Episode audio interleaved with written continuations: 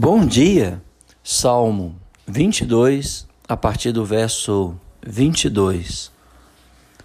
Quando você lê esse texto, não fique implícito que a situação do salmista tenha mudado. Mas uma coisa é revelada. Ele está convicto de que Deus o ouviu e que Deus vai libertá-lo. Ele vislumbra um grande ato comunitário de adoração.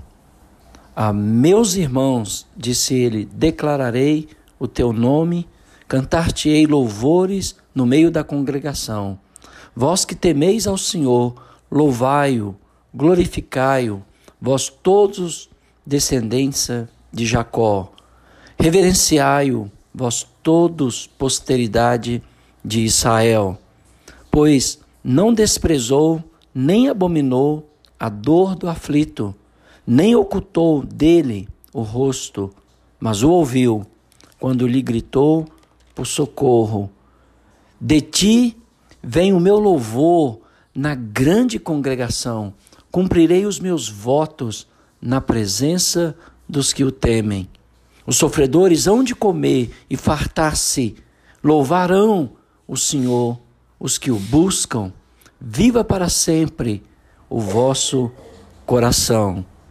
Ele vai dar seu testemunho, ele vai fazer seus sacrifícios prometidos de que todos vão participar. E finalmente, no verso 27, ele diz: Lembrar-se-ão do Senhor, e a ele se converterão os confins da terra, perante ele se prostrarão todas as famílias das nações semelhante a, ao chamado de Deus aos apóstolos em Atos 1, verso 8, que toda a sua palavra chegaria até os confins da terra, pois do Senhor é o reino, é Ele quem governa as nações, todos os opulentos da terra hão de comer e adorar, e todos os que descem ao pó se prostrarão perante Ele, até aquele que não pode preservar a própria vida. Então, o, o, o salmista, ele prevê que a divulgação da história da salvação resulta na convenção do mundo, com todo tipo e condições de pessoas no presente, no futuro, reconhecendo a soberania de Deus.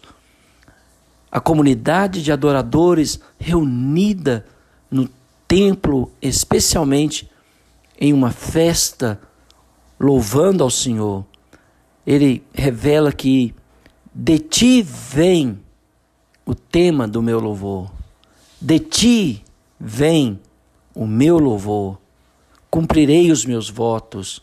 Então, Deus é a razão, é a causa da nossa adoração, do nosso louvor.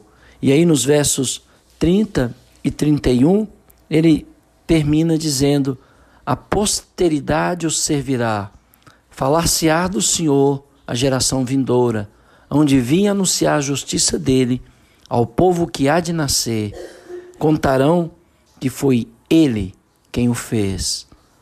Portanto, lembre-se do Senhor, louve ao Senhor, não importando a sua situação no momento presente, porque Deus ouve o gemido e o clamor daqueles que o buscam.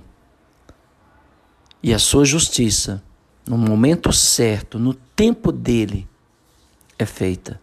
Que Deus te abençoe.